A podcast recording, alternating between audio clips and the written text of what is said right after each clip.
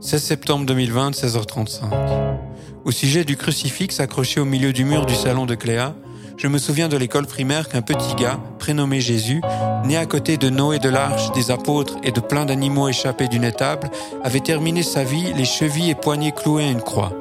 En effet, dans sa jeunesse, le père de Cléa prêchait la parole du petit Jésus aux mains trouées au sein d'une paroisse. À la maison, il fallait filer droit en allant à la messe chaque dimanche, pas que pour les chips aux crevettes, sans quoi elle avait droit au coup de règle sur les doigts, ce qui n'était quand même pas comme le supplice de la croix. Alors, si elle priait tous les soirs et si elle s'affichait toujours dans un look un peu strict avec tailleur et un peu de maquillage, c'était à cause de son enfance avec son père trop fan du petit Jésus.